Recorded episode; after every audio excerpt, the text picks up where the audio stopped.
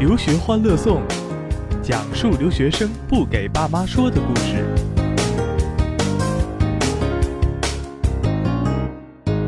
留学欢乐颂，今天呢，两位这个我的老朋友啊，那一位是咱们常来这个刘欢的老顾啊，猫先生。Hello，大家好。还有一位呢是这周还能叫他张俊伟老师，俊伟老师，下周就得叫他张俊伟导演了啊，这这这改改身份了啊。Hello Hello，大家。好。哎，俊伟苏那个老顾呢是在苏州啊，有自己的留学公司啊。俊伟呢也是我的老朋友啊，在重庆有他的留学公司啊，立格留学。呃，那个老顾呢叫何诺留学，但是俊伟其实还有一个身份，跨界了，挺多的啊。一个留学公司，一个艺术工作室，还有今天你要跟我们说的这个纪录片导演是吧？还有哎反正在纠正一下，我我纠正一下翔哥啊，其实我不是导演，因为我们这次专门有一个人是我们的导演，然后我这次呢是当一个制片人跟着一起去拍，所以我不是制片人就是伺候导演的人吗？对对对对，负责前前后后的。今儿就是我跟我跟老顾来，就是给你挖坑，呃，就是给你捧场的啊。那个 已经暴露了我是。听到了什么吗？没有听，啥也没听到。我觉得啊，这个特别难得啊，其实这么多年了，老顾啊、俊伟啊，咱们咱们仨的留学行业这个年头够久了啊。这个俊伟呢，现在已经做出花做出大花样了啊，留学艺术界。或者是留学影视界第一人，我们我们这个小圈里第一人，就从你现在做这事儿聊起吧，也是因为我看到你的片子了，我特别感兴趣啊。美餐余味儿，美餐就是美国餐，美国美国那个餐啊，美餐。对，鱼味儿呢是重庆那个简称鱼鱼味儿，重庆的味道。美国的饭吃出了重庆的味道。我们这一次呢，其实就是说的简单一点，就是在美国，然后拍摄了一些我们之前的一些学生，包括我的一些朋友，他们在美国的一些生活和学习的一些情况。我发现一个问题，就是做了留学这么多年，会发现以前的我们的关注点会在于，就是怎么样把学生送到一个好的学校去。但其实我去了美国这么多趟，跟他们接触到之后，会发现，其实他们在美国遇到的问题远比在国内要多。他们在那边的学习、生活、毕业、找工作、谈恋爱，这些都是他们的问题。但这些问题其实，在国内没有人去关注他们。所以呢，这一次我们也是想把这些真实的一些生活经历，包括他们遇到的一些问题，把它拍摄下来、记录下来，然后展现给国内还没出去的学生和家长看，让他们知道就是真实的留学生活是是什么样子的。这是我们的一个初衷。真实的留学生活不得是咱们刘欢里聊的嘛？都是不在镜头前面才能聊的真实啊，在镜头前面的还能真实吗？对，那些不给爸妈说的事。对，你是重点报那个留学阴暗面还是留留学正能量啊？还是正能量的，而且我们会关注到一个点，就是现在国内媒体报道，就是自费留学的这个群体，可能更多的是贴上了一些负面的一些标签，嗯，使得国内的一些人群对他们的一些观点来说，可能是不是特别的好，印象不是特别好。但其实就我们工作，说实话，接触到的学生都知道，在那边学习其实是非常辛苦的，真的不是想象当中在那边花天酒地。所以我们也是想把这一面展现出来。对，我觉得这个其实很有一种可能去标签化的感觉，是吧？就像那对对对个对那个加缪的在《局外人》里面那那个那个写的那个人，他其实就是因为各种各样的标签，所以最后才这个落到了一个非常悲惨的结局。那你是怎么构思从这个角度来去切入去做这样的一个纪录片呢？其实也是源自于我这几次从一三年开始，一次一次的去美国，然后跟那边的学生接触，我发现他们在那边跟我说的一些情况，其实他们自己都说很多问题其实是他们来之前没有想象到的。嗯，然后包括我接触到的学生有那种转变特别巨大的，比如说在之前念高中的时候，就是一个爱爱玩爱闹的一个小女孩，然后去了那边之后。会为了他的一个项目工作到凌晨四点钟，这个让我觉得非常的震撼，所以我在想这些东西一定要把它展现出来。是不是因为你根本你是不是再不拍这个纪录片，那波学生可能就毕业了呀？赶紧拍出来。呃，其实反而不是这样的，我反而拍这个片子怎么说呢？想了很久，但是到了今年才开始拍，计划了可能有四五年的一个时间，就是因为我之前我觉得我的积累不够。你知道吗？就是觉得我之前的认识的人也好，或者说我想要的点也好，之前不能够很好的展现出来。到了今年，我积累了四五年的一个资源之后，我觉得我们找了六组嘉宾，然后我觉得可以展现出不同的一些点，这样我觉得是比较合适的。还是说终你在家于等来了一位纪录片导演？导演也是一点，你知道吗？导演这个也是很 很纠结的一点。一定，我对导演的要求是，他必须得是专业的。第二呢，他最好在美国留过学，所以他能知道我需要什么。还有呢，这导演得让我放心的，对吧？不能跑过去把老郭，咱咱是了解，了咱是了解俊伟的。俊伟做什么事儿都是立要立起一个很高的格调的啊。所以以前不是称我们做我们这行的，就是会用叫做手艺人或者叫匠人这样一个称法嘛。哎，俊伟，您那个就这回这个拍片哪有这么容易啊？这个片都是在美国拍的，你也跟着美国实地，这个成本好高啊！听起来是啊，而且成本全是自己拿呀。我们这次没赞助啊，你知道吗？所以我后来我在那个片子最后也说，如果要是有下次的话，希望能够拉点赞助，可以过得好一点。我们这次有的时候，呃，因为有好几个人一起在路上的时候，有时候三个人睡一张床上。挤在一起，我我特别想感兴趣啊，因为我确实是一种这个，就怎么说呢，想法多或者是敢说话，呃，语言上的巨人是吧？行动上的矮子，说的就是我。拍纪录片这种这种这种麻烦事儿，我断然不敢做的啊。聊聊刘欢，吐吐槽，我这个这个我乐意。对，而且关键是这个纪录片，你说还不是在国内拍，比如在国内拍，你可能动用一些资源啊，或者这个就就还方便一些，跑那么大老远，真的是。就算我们是经常去美国，但是你毕竟到异国他乡，而且还要顶着就是，可能包括设备、包括人员、包括你可能整个制作，还有嘉宾，而且很多镜头可能还得拍好多次。哎，你是怎么挑选这些嘉宾的？有一个什么样的选择的依据吗？嘉宾挑选的话，能说重庆话的吧？应该是，但他们都是重庆人，就是。都是我身边的这些人，要么是我的学生，要么是我的朋友。我挑选他们的点呢，要么就是跟之前有比较大转变的，要么呢就是他们在那边做出了一定成绩的。然后我是觉得要有一定的代表性，然后涵盖的面会比较广。甚至我们有一个嘉宾呢，我们会在美国拍他的想法，同时回到国内了之后，我们去采访他的妈妈，同样的问题问两个人，他们两个人其实说的东西会不一样，但是他们最终会。通过彼此之间的这种斗争，然后达到了一个共同的一个目的，这个其实是非常有意思的一个事情，就是能看出学生跟家长之间是怎么样在对同一个问题是怎么样在沟通的。哎，我感我感觉这个就是你似乎是啊，老顾，你反正你经常来刘欢，你知道啊，我做刘欢的初衷不也是为了，就是不想拍的那么美，但就希望这个信息量足够大啊，或者说这个欢声笑语足够多，但是本质上也是希望。你看我这个刘欢不也是讲述留学生不跟爸妈说的事儿吗？俊伟刚才说到这个主题，同样也是说什么通过镜头的展现，能够以小见大的通过这一组的这一个呃中国学生出到国外的这个家庭的体验和态度，我相信俊伟肯定是希望能通过一个家庭，能够通过当一面镜子或者当一块石子儿，去激起更多的涟漪，反射出更多的家庭对于留学这个事儿的一个。思考和想法，而且我觉得像纪录片这种形式，比起刘欢来说，它可能还有一个不太一样，因为我们更多的是通过语言，通过一个声音的一个表达，但是结合上画面的话，我觉得可能这个震撼的这种效果或者这种影响力，应该会有另外的一个一个一个其实其实这是我当时非常看重的一点，就是一定要我这个纪录片就是一个最本质的一个核心，就是展现最真实的留学生活。那么最真实的留学生活，一定是要通过画面把它展现出来。当然，我们不可能把所有真实的都都展现出来，但是我们要展现，至少要保证我们展现的东西是真实的。所以，我们拍摄的镜头有他们上课，有他们去做实验，有他们去做实习，不会被老师赶出来去拍上课。我偷偷拍的，真的是偷偷拿 GoPro 偷偷拍的，啊，然后包括他们的一些业余生活，然后。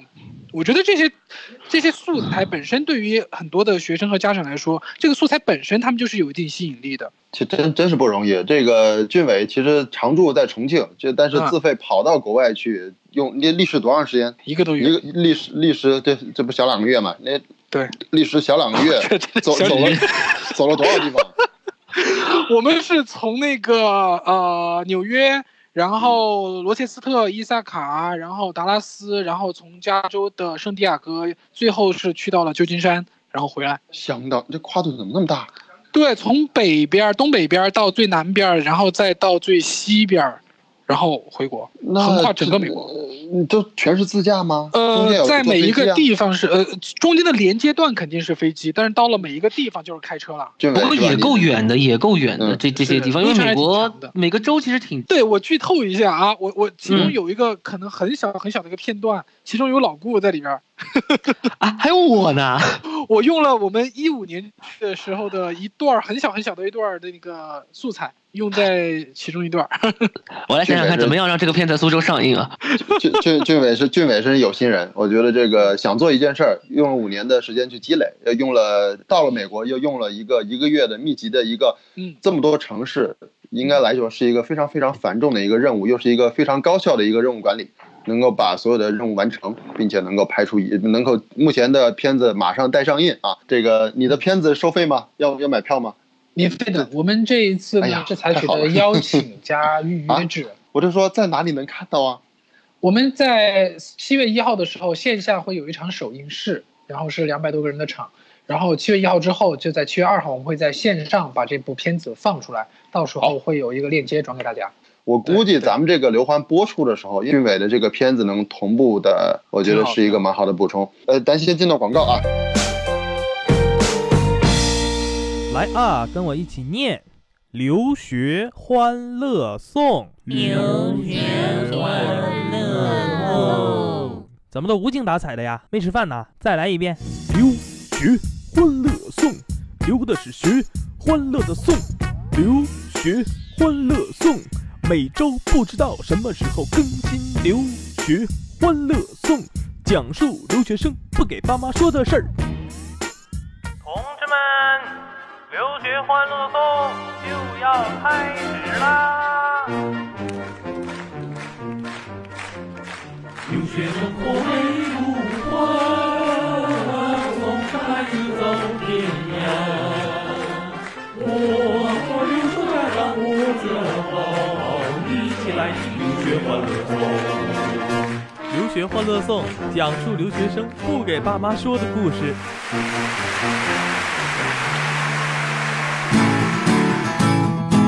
哎，咱宝宝回来啊。哎，俊伟，呃，哎。我还感兴趣一点啊，就是你作为这种自驾在美国去拍这个电影儿，我特别电影儿到时候我们看成片啊，我们就不在电影儿，我我觉得不用在刘欢里剧透太多，但是我特别想知道，就是说拍这个电影的过程之中，我没拍过电影儿，但是我特别欣赏能够敢于拍电影的人。我对于我觉得每个人心中都有一个故事想要去表达。那你在拍电影过程中，你觉得有什么有趣的事儿可以给大家分享的吗？嗯，我也想问这个。其实这个很有意思，就是从我们出发的时候，我们其实我们全程就是从头走到尾是两个人，然后我们两个人带了两台单反、三个脚架、两个 GoPro，然后还有别的很多种东西。我们两个人就已经从从出发的时候就已经东西非常多了。然后到那边之后，你知道吗？四月份在东北，美国的东北部那边非常的冷，在波士顿那个地方又风大雨大。我们为了拍一些镜头的时候，然后就是没有打伞，因为为了不更好的效果，嗯，所以就只能在雨里边用走，全身湿透，然后又没办法换衣服，你知道，又得转场。晚上的时候拍学生专访的时候，我们两个人真的浑身都已经快臭了。到了达拉斯之后呢，达拉斯那边又热，接近三三十度。所以你就感觉整个这个行程好像就过了一年四季一样，在不同的地方，这个是给我印象非常深刻的一点。好，但是呢，还有一点比较有意思的就是，我们这一次全程路程上很辛苦，但是因为到了每个地方都有之前的学生或者朋友，所以呢吃的特别好，在波士顿吃龙虾，在达拉斯吃那个粤菜，来，啊，对，然后到了那个加州之后，早上可以吃到豆浆油条，哎，全程吃的还是挺爽。你说的我都饿了。你在过程中有没有什么遭遇一些你预想不到的一些情况？比如说遭遇了一些警察，或者遭遇了一些街头的一些呃地痞流氓，或者是遭遇了一些什么？有没有这样的事儿啊？这一次还真的没有遇上什么。哎，我们遇见一个有意思的事情，就是在旧金山的时候，我们在旧金山 downtown 那一天全程停电。我不知道各位有没有哦，你正好在那边啊，停电那天。正好当天，你知道吗？我本来想去逛一逛那些商场，帮人家带点东西什么的，所有的奢侈品店全部 powered off，全部停电。我从来没遇见过一个城市里边的商场就是所有商场全都停电的。那次对，因为这个个新闻里面，包括央视的新闻里面也有报道。你拍下来了吗？或者你我拍下来了，那 就是有我一个场景照片，然后对对对对对，我觉得那次是真的是挺有意思的，去了这么多地方，第一次看见城市里边全都没电，连红绿灯都没有了，你知道吗？整个交通就像旧金山这种规模的城市发生这种事情是挺难想象的，反正对，而且知道吗？是在那个 Union Square，就是在那个联合广场那啊，个附近。我知道，我知道，我还蛮喜欢那一片的。没电了，那大家都干什么呢？那交通状况怎么？样呢？就是你实地在那边的这种感受。就是两个字混乱，然后而且哎停电给我们报报美还遇上国阴暗面，你看，对对对对对遇上。了，那个是有一队人在那儿游行，我没看见他们举的标语是什么，好像是跟环保有关系的，乱七八糟的，全程在那儿走。我们在那个市区里边堵了差不多有两个小时才走出去。其实美国有时候你看，别别看是一个这个车轮上的国家，这个这个电电电力上的国家，互联网上的国家，真遇到这种事儿，一下一夜，我觉得现在的人类，包括这种极度高度发达的旧金山这样的靠近硅谷的城市，一旦落入到这个根源根上电电出了还问题，还是大家对对对似乎就完全失去了那种本身的人的那种那种生存能力。我觉得这个说，我觉得说这一点得要学学埃及人。我在开罗的时候，开罗就是这个红绿灯就是摆设，但是人家这汽车开的就是它乱乱出了一种新秩序。说到这个，我还突然想起来，小顾，你记得吗？我们一五年去美国那一次，我们嗯俩差一点就出严重车祸，你记得吧？从那个哦对对对马里兰的时候，记不记得？去那个是应该从车道，从从对，是从马里兰到 DC 去，就是在巴尔的摩。DC，那你你们怎么怎么就出严重车？谁开的呀？你们俩你们俩当时我当时是我开的，印象很深刻啊。当然是那一次小顾开的，对对对对反正当时我也不知道咋了，就是当时我们我记得那段公路应该是从巴尔的摩刚出去嘛，因为巴尔的摩是马里兰州很大的城市嘛，所以其实当时开的时候，哦我记得是双向大概八车道，那个那样的路在美国也挺宽的了。我也不知道为啥，就方向盘一打，我就从右道变到左道去了，就变了一条道。然后俊伟当时还说我说，哎呀，说你在美国开车，说你别瞎变道，怎么怎么怎么怎么样的。话音没落呢，我就突然看到，就是我原来那条道上，就是我之前就是就是开那条道上就有一个那个不知道什么东西掉下来，一个像栅栏板一样的。铁的然后我说，哎呀，我说真的是，我说这个也不知道为什么，就冥冥之中就就拐过去就避开了。然后我话还没说完，就突然我从后面那辆车后面那个车就压上去了，然后那个车就晃了几下之后就拐了一个三百六十度，就直接对估计爆胎了吧，就直接撞到那个中央那个隔离的那个护栏上，那玻璃晃就跟烟花一样那种全碎了，散一地。然后毛特别可怕烟儿那烟一下子就对对起来了对我们在后视镜看的特别清楚，我们俩就躲过一劫，那真的特别惊险真的特别要是小顾惊险那一次没变道，我们两个就撞上去了。所以美国对于会开车的或者喜欢开车的，包括像俊伟这种，就就爱这个在户外整点事儿的，是吧？年年往美国跑去拍片儿去开车。我这种事儿，我就能躲就躲吧。我去美国，我都去那种不用开车的地方，在纽约住着，啥也不管，那啥也不敢。去美国我觉得还是得开车才对，而且在美国啊开车还是特别有，你可能在沈阳不觉得，反正我觉得至少像在苏州啊，或者可能像重庆，我觉得应该交通状况在经常可能会遇上堵的时候，真的是，我觉得每哦，次是这样去美国开车？是吧？你嗯，们应该真应该，你们要讲找在美国开车的感觉，真的来沈阳就行。我带你往北走，一路开到哈尔滨，那就是美跟美国一样的，比美国年大道是吧？沈阳对，你就你就。注意一下，别开别不是，他就是那个开高速什么的，高速上也没人，路上也也好开。我说你们咋对开车开开车怎么那么有那么想到美国去找开车的感觉？我天天在就在这儿，我都懒得开车。我跟你说，我们要是去你，我们要是去你那边去洛杉矶，我们就就就就打死都不太想开车了，真啊，的是。洛杉矶也是堵，我去，堵得要死，整个城市里边儿。我们从那个 Pasadena，然后去那个 Lax，就是那个去那个机场，啊我们开了两个多小时，接近三个小时。公共交通不发达的美国啊，就是呃这所有人都在车轮上开始。有时候我真的在想啊，这可能是一种我自己自己这个瞎想。我就想，每次在高速公路上堵的时候，我就在想想这个高速公路上一辆一辆车的里面都会发生什么样的对话，什么样的故事。我就想，美国这个国家某种程度上，它可能并不一定是一个一个的别墅里面组成的这个家庭，更多的时候是在那一辆一辆车里面车里面的一个一个对微，型哎世，界。所以俊伟，而这个世界中就有很多不同。你说，对你这嗯次拍那个就是纪录片的时候，有记录一下，就包括你们在车里面，就是你跟那个导演，以及可能你们因为我就是可能在不同地区会车里坐不同的人嘛，会拍摄到一些这个场景嘛？汽车内部我，们在车里边的镜头其实还蛮多的，嗯，会拍些什么呢？其实会在车里边有一些聊天，然后会拍一些就是窗外的一些不同的一些一些景色，嗯，road trip，然后。对那种 road trip 这种感觉，我觉得其实是挺好的，尤其是在美国，我觉得开车其实挺放松的一件事情。然后呢，其实还有一点比较有意思的就是，我们到了不同地方，其实拍本身来说拍摄到的不同地方的场景，也是不一样的。你知道，在东北部本身就是一种比较城市化的一种场景，然后到了达拉斯就会觉得哇，整个地方就开阔了。嗯然后达拉斯呢是绿化版的呃加州，因为加州其实也挺开阔的，但是加州很多那种灌木丛或者说那种哎对对像戈壁滩一样的这种地方。嗯对然，后，但是达拉斯就是德州这边的绿化做得非常的好，哎，而且我告诉大德州其实也很热啊，它也是对德德州也是绿化是刻意做的绿化做的比较好。对他们的绿地很多，他们的草地很多。然后达拉斯我觉得是一个非常非常不错的一个城市，因为他们现在的发展其实我觉得很像中国的某些城市，就是处于一种快速发展期。像美国很多城市其实它已经发展到一定程度了，就可能十几二十年都没什么变化。对但是达拉斯在新建很多很多的房子或者是他们建筑物，很多的中国的一些公司，我听说像什么华为、中兴都往对对对达拉斯对。难怪德州要闹独立。达拉斯真的是一个很不错的，而且他们的物价相对比较便宜。我学生在在那边租房子，他的那个房价的话，基本上一个月在五百到八百。在曼哈顿的中城，呃，中城他租了一个房子，他自己那间房子就是两千七，那那一房子还。小还破，对，那俊伟，你这回跑了，包括曼哈顿，包括听你的，听你的，就你刚才也跟我们说过，你去了这么多城市嘛。我本来想问这个问题的，但是你刚才已经说了，你是不是说这些作为你在同一个月内啊，这个比较有代表性，同一个月内在各个地方都做一个短暂停留，在你的心目中作为一个游客，作为一个这些城市的过客，你觉得达拉斯在你心中是美国目前来讲最有活力的城市，或者你最喜欢的？我现在比排较个顺序呗。对啊，这听听你你知道吗？特别容易得罪人，你知道吗？没事，因为我我们咱们的节目就喜我就喜欢让别人来得罪人。啊，那咱们可以吐吐洛杉矶的草是吧？我我自己吧，从比如说从西部的话，我像我跟小姑就是从那个西雅图，其实我们一直到过圣地亚哥，或者我自己一直从西雅图到过圣地亚哥，是整个整个西部走通了的。如果东部的话，我们上一次是从密西根从底特律一路开出来，的底特律开到了迈阿密 West，就是到了整个美国的的最东南角。对，我们到了 Key West，不只是迈阿密，所以整个的东西我们是我是跑遍了的。然后这一次呢，又呃之前还去了那个伊利诺伊，像芝加哥，然后这次又把德州去了。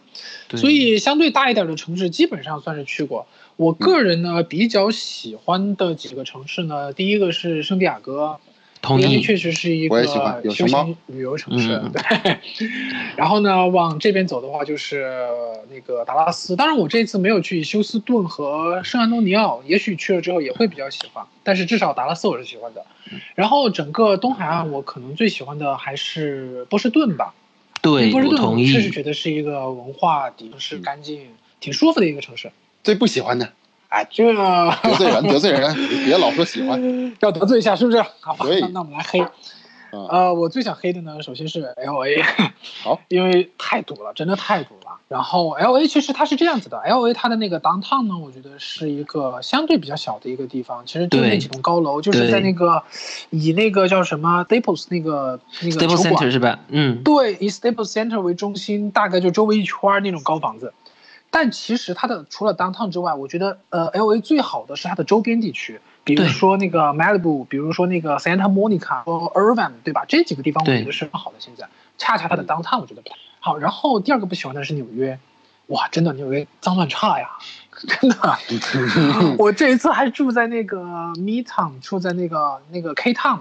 啊，对，就是纯，就是还是整个曼哈顿比较好的一旁边个区，嗯，对，比较好的一个地方。然后早上起来的时候就看见周围，因为 K Town 很多餐馆嘛，然后早上起来的时候，哇，污水横流，真的是印象不太好。然后因为纽约我已经去了三次了，反正我每次就觉得觉得玩儿可以，但是呢住在那个地方不太好。哎，但我这次发现了一个比较适合住的地方，知道是哪？就是在纽约的对面，就是在那个新泽 Hudson 西 River，啊，史蒂文斯理工旁边，对 Newport，哎，那是个好地方。哎啊，对，很多在那边纽约上学的学生，他们可能后面住到校外租房都会租到那对面去。他们住在那边坐那个，哎，他们叫叫什么来着？就是那个地铁，专门有一条线，就那个什么叫 train 还叫 m 然后反正就是从那个地方坐地铁坐到那个，比如说 Midtown，差不多也就是个三十几街，也就是半小时，对很方便。对，然后那边的居住环境、小区环境特别的好，哎，那边其实看看挺适合的。河对岸，嗯，就跟上海住黄住住那个住黄浦江这头，住黄浦江那头感觉差不对多。，是的，是的，是的，其实那嗯边挺好的。然后这是第二个不喜欢的，然后第三个要说不喜欢的话就是费城。费城的话呢，费城是因为那地方这个冰大后面有很旧对就就就比较废。对，比较旧。你记得小顾我们两个人住的是那个那个宾大旁边那个喜来登，对对，对然后再其实往宾大那边背后走一点的那个区域就不是特别的应该是我没记错，应该是往北，好像，哎，是往北走往我我对往北是往北，往北走。还有就是一个那个 Temple 那个那啊个天普对大学附近。嗯，对庙大那那附近就不是特别的好，因为黑人区。而且我我为什么就是觉得费城比较那种？因为我觉得费城跟波士顿，我经常拿这两个城市相比，其实都是这种历史文化名城。是费城那是签订签订那个那个什么独立宣言的地方，应该是在费城。然后那个地方其实应该是底蕴很深厚的，但是跟波士顿比的话，我是觉得费城确确实实它的整整体这个城市来说还是比较破一些，然后比较旧一些。我觉得费城在美国是一个，就是你一去你就能看到这种历史感，但是我觉得它的这种历史感是一种给人很沉重的感觉，就不是那种像波士顿，就是它虽然很有历史感，但是它但是它又带着年轻的这种活力。对对对，哎，你看啊，就是我觉得，我觉得最后最后军委总结这些东西，我觉得特别有价值，让我一直在回忆，就是说，作为一个在同一时期，或者说就是作为一个刚到美国的一个是吧，就是访客吧，因为他不算是在哪个地方说长期生活一年两年的，对对对，呃，到访客到每个城市都能感觉出美国的不同城市的这种呃味道，不同城市的这种感觉，呃，尤其是甚至是很明显的这个感觉。所以说，当很多的包括啊很多的家长，我就我就我觉得在这儿，我想做一个用一个什么话来总结，其实也是个老生常谈，就是说很多的家长会特别二元的去把这个东西变成留在美国还是回到中国，是吧？嗯。把这个留学的目的讲到留学美国回到中国，是。所以你会发现，在中国也有重庆、苏州和沈阳，到美国那也有刚才军委去了那么多的地方，不同城市有不同的味道，有不同的发展，有不同的活力，有不同的历史。那么在回答中国和美国这种问题的时候，可能借这个节目借题发挥，也就是说，希望很多的学生能够考虑的更，一是从地利上考虑到细致的某个城市，考虑的更细致一点。然后再是从这个历史的角度和行业的角度，能够把自己行业的未来跟这个城市、跟你自己所理想的生活能够连接在一起，不要简单的用一个二元分法，